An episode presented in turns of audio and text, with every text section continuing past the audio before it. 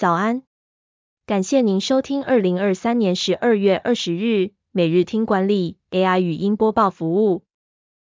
每天早上七点，用五分钟带您快速了解最受欢迎的商业新闻和职场话题。欢迎您至 Apple Podcast 或 Spotify 搜寻每日听管理，并订阅节目，还能一次浏览过往集数。另外，只要在经理人官方 LINE 聊天室输入“听书”两个字，就能解锁限量的隐藏优惠。首则文章是：Foodpanda 母公司报裁员，关闭台湾技术中心，发生什么事？Foodpanda 母公司 Delivery Hero 宣布将关闭土耳其和台湾的技术中心，并在柏林总部削减员工人数。这将使 Delivery Hero 今年全球员工人数减少约百分之十三。该公司表示，这是为了提高其主要平台和快速商业业务的效率和品质。然而，该公司并未透露具体受影响的员工数量。Delivery Hero 在亚洲地区的业绩在 COVID-19 疫情解封后停滞不前，而亚洲是其最大的市场。该公司正在洽谈出售 Foodpanda 品牌的事宜，包括新加坡、马来西亚、菲律宾和泰国等东南亚国家。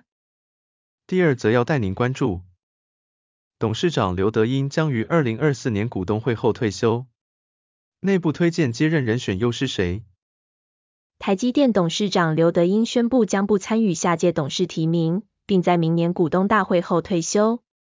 刘德英在任期内强调公司治理和竞争力，尤其在技术领先、数位卓越和全球布局方面。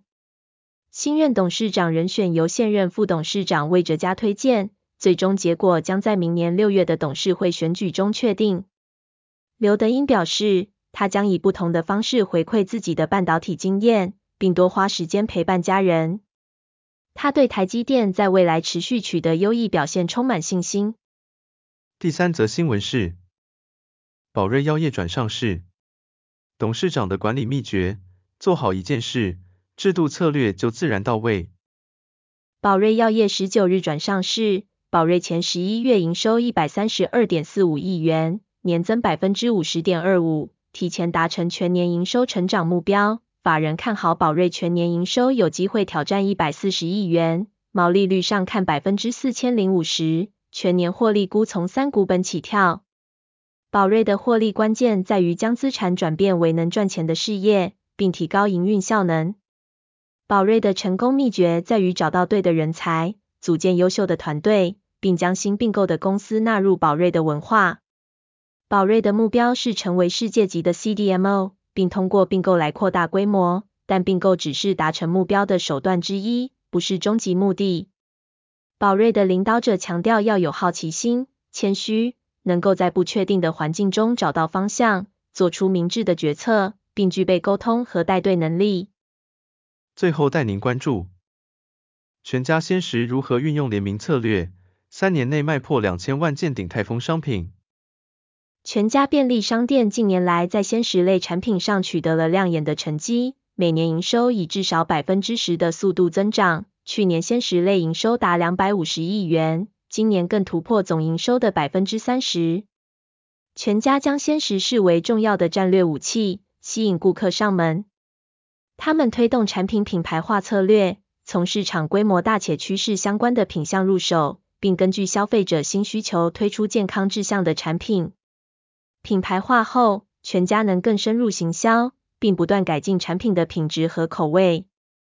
全家也与知名餐厅进行联名合作，选品上着重保有品牌和新蛋做出区隔，并推出延伸产品。这些努力使得全家的鲜食营收持续成长，今年上半年营收年成长达百分之二十。全家透过优化产品和拓展消费者市场，创造了鲜食品类的营收高峰。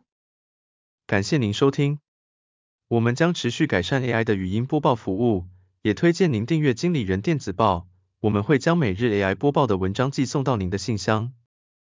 再次感谢您，祝您有个美好的一天。